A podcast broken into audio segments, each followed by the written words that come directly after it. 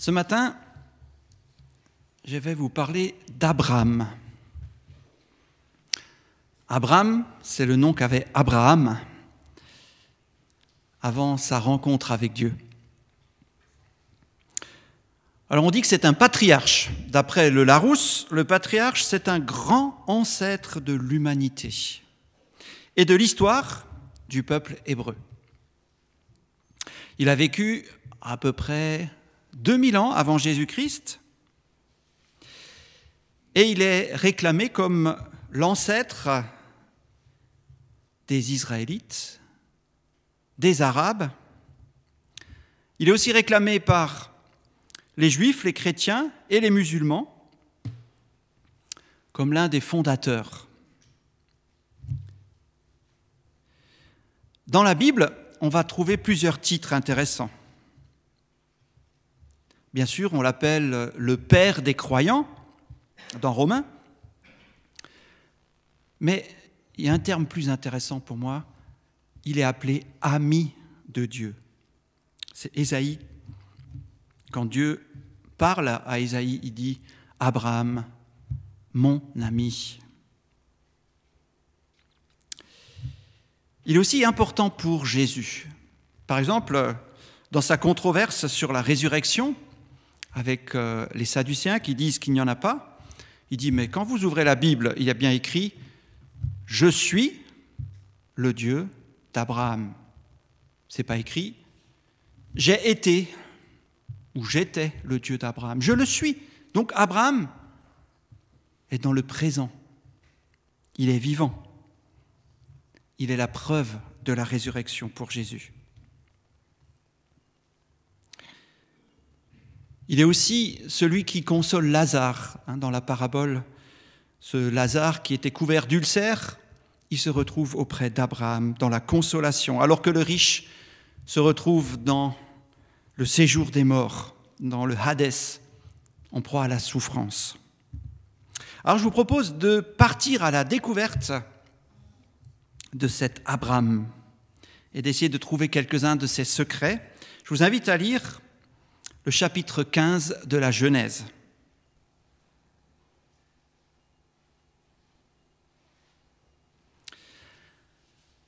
Après ces événements, alors de quels événements est-il euh, question ici? Eh bien c'est d'une guerre. Une guerre que Abraham a dû livrer pour délivrer son neveu qui a été fait prisonnier. La parole de l'Éternel fut adressée à Abraham dans une vision. Il dit, Abraham, n'aie pas peur, je suis ton bouclier et ta récompense sera très grande. Abraham répondit, Seigneur éternel, que me, donneras-tu? Je m'en vais sans enfant, et l'héritier de mes biens, c'est Éliézer de Damas. Abraham dit, Tu ne m'as pas donné de descendant, et c'est un serviteur de ma famille qui sera mon héritier. Alors l'Éternel lui adressa la parole. Ce n'est pas lui qui sera ton héritier, mais bien celui qui naîtra de toi. Après l'avoir conduit dehors, il dit, Regarde vers le ciel et compte les étoiles, si tu peux les compter il lui affirma, Telle sera ta descendance. Abraham eut confiance en l'Éternel, qui le lui compta comme justice. L'Éternel dit encore, Je suis l'Éternel qui t'ai fait sortir d'Ur en Chaldée pour te donner ce pays en possession. Abraham répondit, Seigneur Éternel, à quoi reconnaîtrai-je que je le posséderai? L'Éternel lui dit, prends une génisse de trois ans, une chèvre de trois ans, un bélier de trois ans, une tourterelle et une jeune colombe. Abraham prit tous ces animaux, les coupa par le milieu et mit chaque morceau l'un vis-à-vis de l'autre, mais il ne partagea pas les oiseaux. Les oiseaux de proie s'abattirent sur les cadavres, mais Abraham les chassa. Au coucher du soleil, un profond sommeil tomba sur Abraham. Et voici qu'il fut assailli par la terreur et une grande obscurité. L'Éternel dit à Abraham, Sache que tes descendants seront étrangers dans un pays qui ne sera pas à eux. On les réduira en esclavage et on les opprimera pendant 400 ans. Cependant, la nation dont ils seront esclaves, c'est moi-même qui la jugerai. Et ils sortiront ensuite avec de grandes richesses. Quant à toi, tu iras dans la paix rejoindre tes ancêtres. Tu seras enterré après une heureuse vieillesse. Ce n'est qu'à la quatrième génération qu'ils reviendront ici car la faute des Amoréens n'est pas encore à son comble. Quand le soleil fut couché, il y eut une obscurité profonde, et un four fumant et des flammes passèrent entre les animaux partagés. Ce jour-là, l'Éternel fit alliance avec Abraham en disant, C'est à ta descendance que je donne ce pays, celui qui va du fleuve d'Égypte jusqu'au grand fleuve, jusqu'à l'Euphrate, le pays des Kéniens, des Kénidiens, des Cadmoniens, des Hittites, des Phérésiens, des Réphaïm, des Amoréens, des Cananéens, des Girgasiens et des Jébusiens. Alors j'ai pris tout le chapitre parce qu'il forme un ensemble de cette rencontre entre Dieu et Abraham. Et la première chose qu'on sent dans ce texte, quand on lit les premiers versets, c'est que nous avons un Abraham qui est déçu. Oui, Abraham a quitté son pays, sa patrie, sa maison, sa famille. Son père avait des dieux différents, mais lui, il a obéi à la parole que Dieu, le Dieu unique, lui a adressée. Et il est parti pour devenir, comme Dieu lui a promis, une nation une source de bénédiction pour toutes les familles de la terre. Et on le retrouve ici à peu près dix ans après. Et il est déçu. Et oui, la Palestine est un pays occupé. Ce n'est pas un pays vide qu'il vient remplir. C'est un pays où il y a déjà dix nations qui habitent.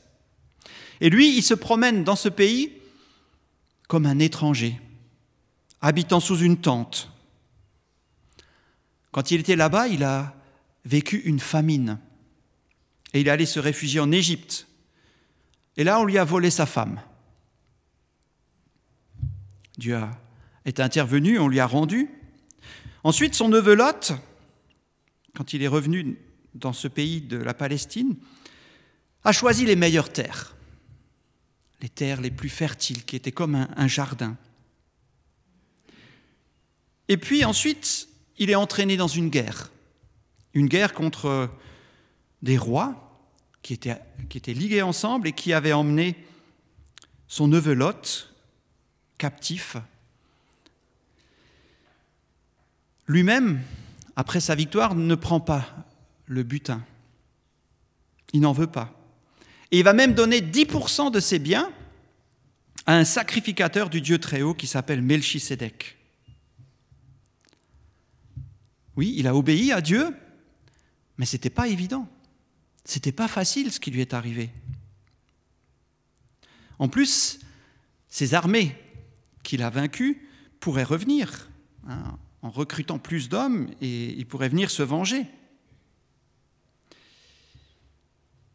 C'est vrai que Dieu l'a béni, hein, ses richesses ont augmenté, mais ça lui a coûté.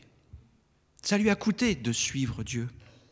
Et maintenant Dieu lui dit, Abraham, ne crains point, je suis ton bouclier et ta récompense sera très grande. Je suis celui qui te protège. Je suis celui qui est cette récompense pour toi. Et là, il devrait dire, ah, ouf, j'avais peur euh, qu'on me tombe dessus et merci Seigneur pour cette merveilleuse promesse. Non, il dit, Seigneur, je m'en vais sans enfant. Il avait entre 80 et 85 ans à ce moment-là. Et donc il avait le droit de dire à Dieu, oui, je m'en vais.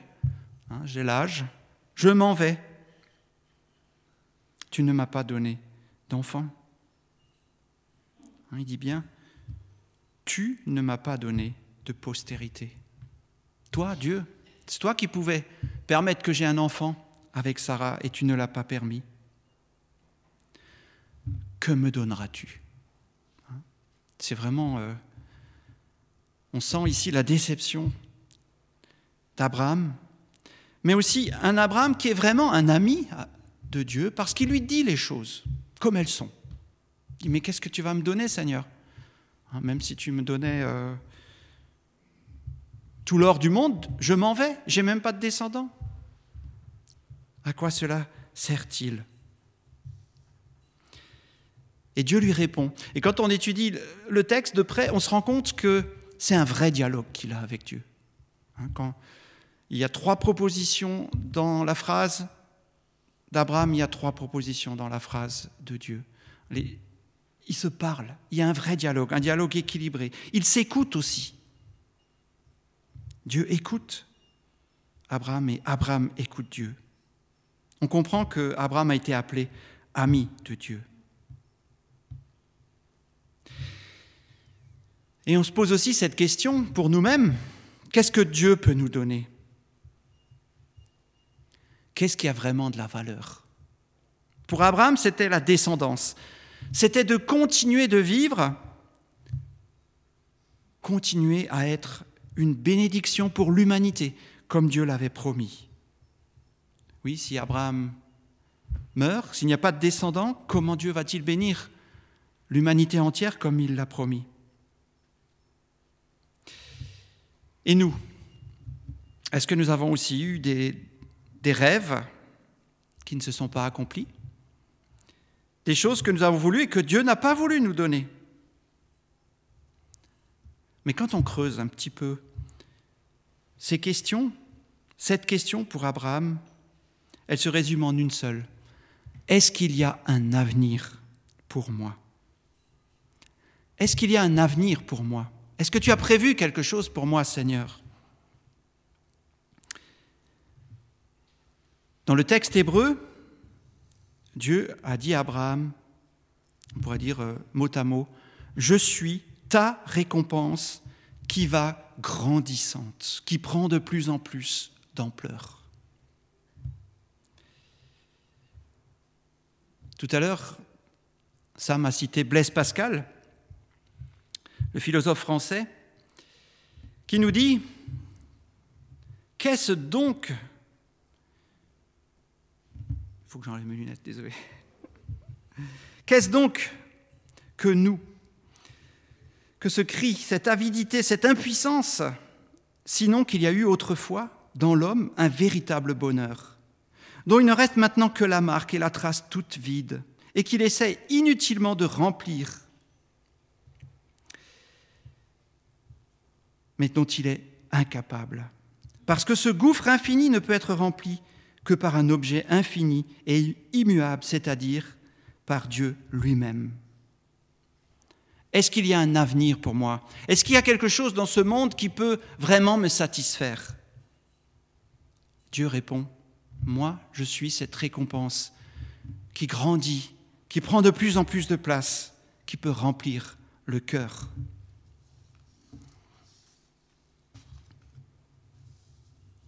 Et Dieu invite Abraham, cet homme déçu, à sortir et à regarder le ciel pour compter les étoiles. Dans cette deuxième partie, Abraham est un homme de foi. Et on va essayer de compter les étoiles. Alors si on peut baisser toute la lumière possible, j'ai essayé de vous montrer euh, un ciel étoilé.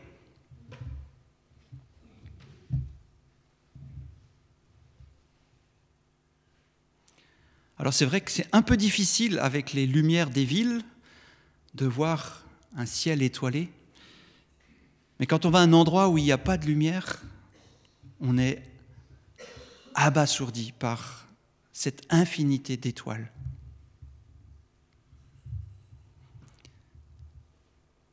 Et quand on choisit un petit endroit et qu'on y fixe le regard, là où on pensait y en avoir euh, cinq ou six, on commence à en voir des centaines, des milliers. Et Abraham, il fait confiance à Dieu. C'est ce que nous appelons la foi. Abraham regarde ces étoiles et y croit. Oui, Dieu va me donner des descendants. Ils seront tellement nombreux, on ne pourra même pas les compter. Et que fait Dieu à ce moment-là? Il compte aussi. Je ne sais pas si vous avez fait attention, mais dans ce texte, dans la traduction euh, second 21, d'un côté, Abraham compte les étoiles, et de l'autre côté, Dieu lui compte sa foi comme justice. Et autant il y a d'étoiles, autant la justice d'Abraham sera grande. C'est vraiment un texte fondateur qui sera développé dans l'épître aux Romains par l'apôtre Paul. Et il montre, oui, que quand on fait confiance à Dieu, Dieu nous compte cela comme étant la justice. Et on a beau faire plein d'actions, plein d'œuvres, ça vaut rien. En plus, elles sont toujours souillées par notre orgueil, par notre péché. Mais quand on lui fait confiance, alors cela compte comme étant la justice.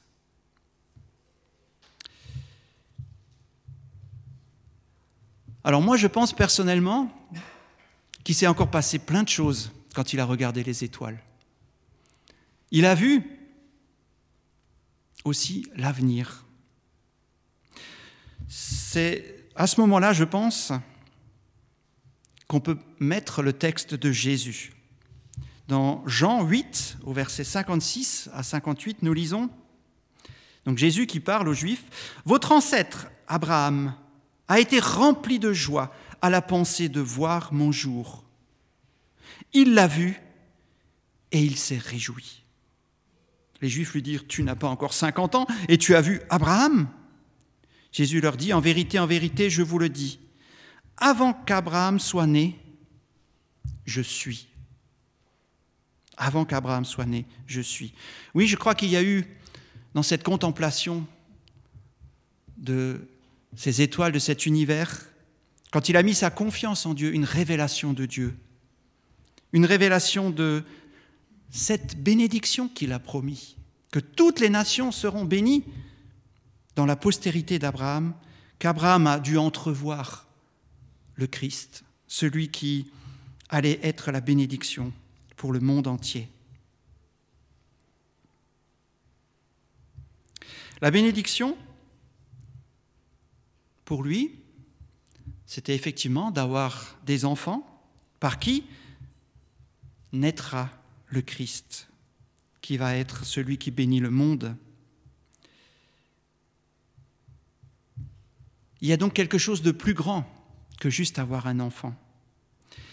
Et je tiens vraiment à vous lire ce texte d'Ésaïe au chapitre 56, versets 3 à 5. Que l'étranger qui s'attache à l'Éternel ne dise pas L'Éternel me séparera certainement de son peuple. Et que l'eunuque ne dise pas Je ne suis qu'un arbre sec. En effet, voici ce que dit l'Éternel. Si des eunuques respectent mes sabbats, choisissent de faire ce qui me plaît et restent attachés à mon alliance, je leur donnerai dans mon temple et à l'intérieur de mes murailles une place et un nom qui vaudront mieux pour eux que des fils et des filles.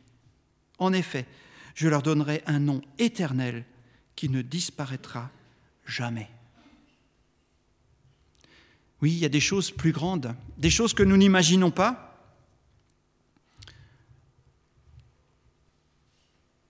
quand on est célibataire, quand on n'a pas d'enfant, on peut se dire, mais ma vie, ma vie ne sert à rien.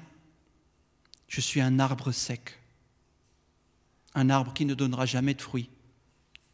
Et Dieu dit, non, non. Si tu me suis, je te donnerai dans mon temple une place qui vaut mieux que des fils et des filles. Quand Isaïe a reçu cette parole, ça devait être un choc. Est-ce que vous savez que Un homme qui n'avait, un eunuque, c'est un homme qui n'a plus de testicules. Il n'avait même pas le droit de rentrer dans le temple de Dieu. Et là, Dieu dit, il aura une place, il aura un nom, encore mieux que des fils et des filles. Encore aujourd'hui, Dieu a des projets avec nous. Est-ce que nous lui faisons confiance? Dieu voit les projets qu'il aimerait réaliser avec nous, les personnes qu'il aimerait bénir. Et il attend que nous lui fassions confiance. Dieu promet aussi un pays, une place à Abraham et à ses descendants. Et ce qui est étonnant, c'est que Abraham, ce pays, il ne l'a occupé que dans une tente comme un migrant. Hein, vous savez qu'en France, nous avons beaucoup de migrants qui sont sous des tentes. Imaginez que un de ces migrants, c'est Abraham.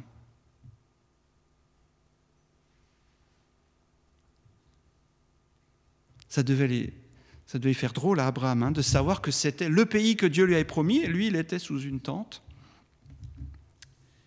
Mais nous lisons dans Hébreu 11, c'est par la foi que Abraham est venu s'installer dans le pays promis, comme dans un pays étranger. Il y a habité sous des tentes, ainsi qu'Isaac et Jacob, les cohéritiers de la même promesse. Car il attendait la cité qui a de solides fondements, celle dont Dieu est l'architecte et le constructeur. C'est dans la foi qu'ils sont tous morts, sans avoir reçu les biens promis, mais ils les ont vus et salués de loin et ils ont reconnu qu'ils étaient étrangers et voyageurs sur la terre. Ceux qui parlent ainsi montrent qu'ils cherchent une patrie. S'ils avaient eu la nostalgie de celle qu'ils avaient quittée, ils auraient eu le temps d'y retourner. Mais en réalité, ils désirent une meilleure patrie, c'est-à-dire la patrie céleste. C'est pourquoi Dieu n'a pas honte d'être appelé leur Dieu, car il leur a préparé une cité.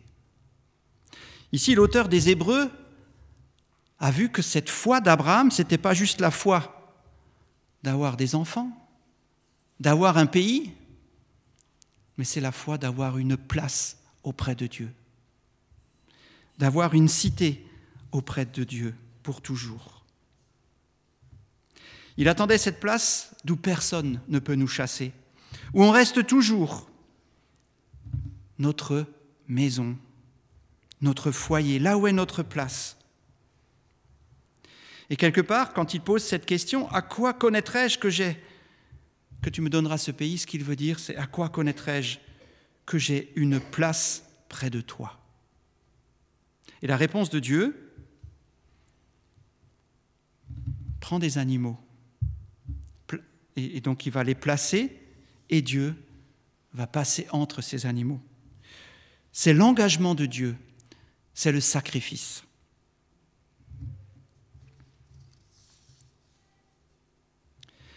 Et ce qui est étonnant, c'est de voir que dans ce texte, c'est Dieu lui-même qui est le garant de cette alliance. Hein? Il le promet, parce que c'est lui qui le promet. C'est lui qui passe entre les animaux, c'est lui qui s'engage. Et c'est pourquoi Abraham, il a confiance en Dieu. Et puis on arrive à un, passage très particulier.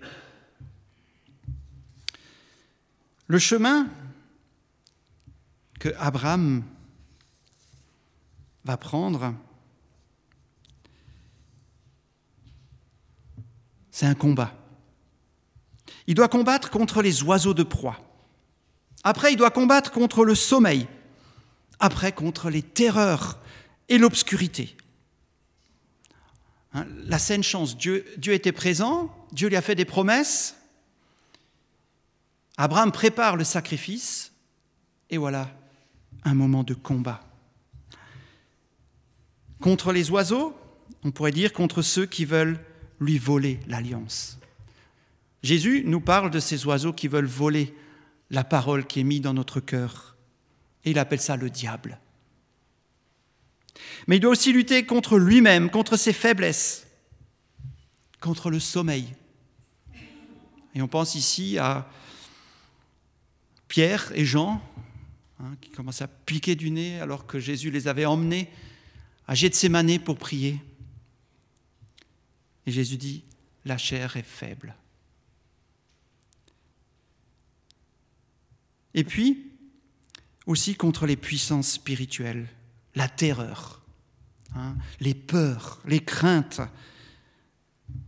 Et puis il y a l'obscurité. L'obscurité, l'absence de tout sens. On ne sent plus la présence de Dieu. On a des doutes.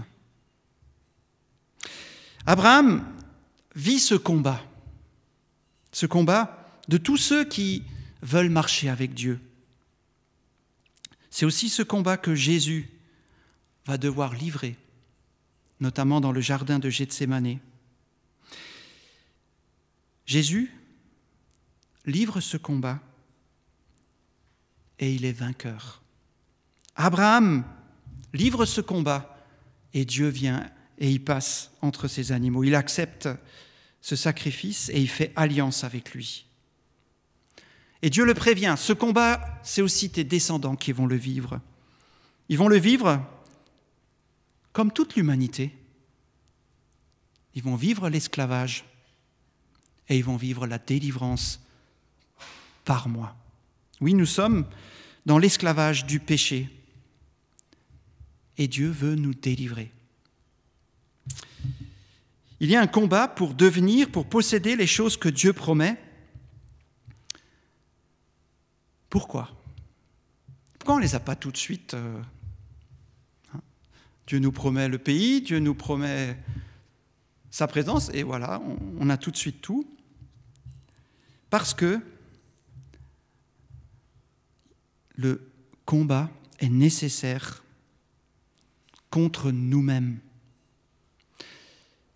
C'est nous qui sommes l'obstacle, c'est notre péché. C'est nous qui avons besoin d'être vaincus pour que Dieu soit d'abord vainqueur. Ça ressemble un peu ici, hein, cet Abraham qui lutte contre les oiseaux, contre euh, le sommeil, contre l'obscurité, les terreurs, au combat de Jacob, quand il lutte en pleine nuit contre l'ange de l'Éternel. Oui, il lutte contre Dieu, mais en réalité, quand on lit ce texte, on sait qu'il lutte contre lui-même. Et quand est-ce qu'il est déclaré vainqueur? C'est quand il s'accroche à l'ange de l'Éternel et qui dit, bénis-moi. Bénis-moi, je ne te laisserai pas aller, que tu ne m'aies béni. Et il pleure. Il veut la bénédiction de Dieu. Il veut plus compter sur ses magouilles. Hein, vous savez que Jacob était roi de la magouille. D'ailleurs, son nom, son nom lui-même le signifie. Il veut maintenant que Dieu le bénisse. Il veut ce que Dieu donne. Oui, si nous voulons suivre Dieu, nous avons un combat à livrer, un combat contre nous-mêmes qui doit nous amener à renoncer, à renoncer à nous pour avoir ce que Dieu donne. Notre plus grand obstacle, c'est notre cœur, nos peurs, notre envie de faire ce que nous voulons, d'être nous-mêmes des dieux. Mais Dieu nous dit, viens avec moi. Je vais être ton bouclier, c'est moi qui te protège. Ta récompense, c'est moi, une récompense qui va être grandissante. Comme Jésus l'a dit, hein, je celui qui croit en moi, des sources d'eau vive vont jaillir à l'intérieur de lui. Le chemin d'Abraham, c'est la foi, la confiance dans le projet de Dieu. Un Dieu qui nous garantit que ce qu'il dit, il va le faire. Alors, pour Abraham, ce n'est pas fini, hein, vous en doutez. Et je vous invite à lire la Genèse, à découvrir ce personnage incroyable. Il en a encore fait des choses, il en a encore vécu. Et Dieu l'a utilisé. Dieu a réalisé ce qu'il avait promis. encore aujourd'hui, hein, quand on allume la radio, on a toujours encore des infos sur les descendants d'Abraham qui sont en Palestine, qui se disputent. Mais il y a aussi une solution. Le chemin d'Abraham, faire confiance à Dieu et trouver en Dieu les solutions. Oui, cette grande question, quel est mon avenir? Qu'est-ce que je peux espérer? Abraham nous montre que c'est Dieu. Dieu est notre avenir. Dieu nous prépare une place. Il veut que nous lui fassions confiance. Amen. Je vous invite à vous incliner. Nous voulons prier.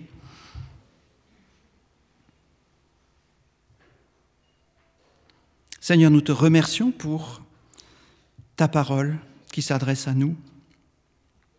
Aide-nous ce matin, Seigneur, à entendre ce que tu veux nous dire et aussi, Seigneur, à te faire confiance. Nous te prions dans le nom de Jésus.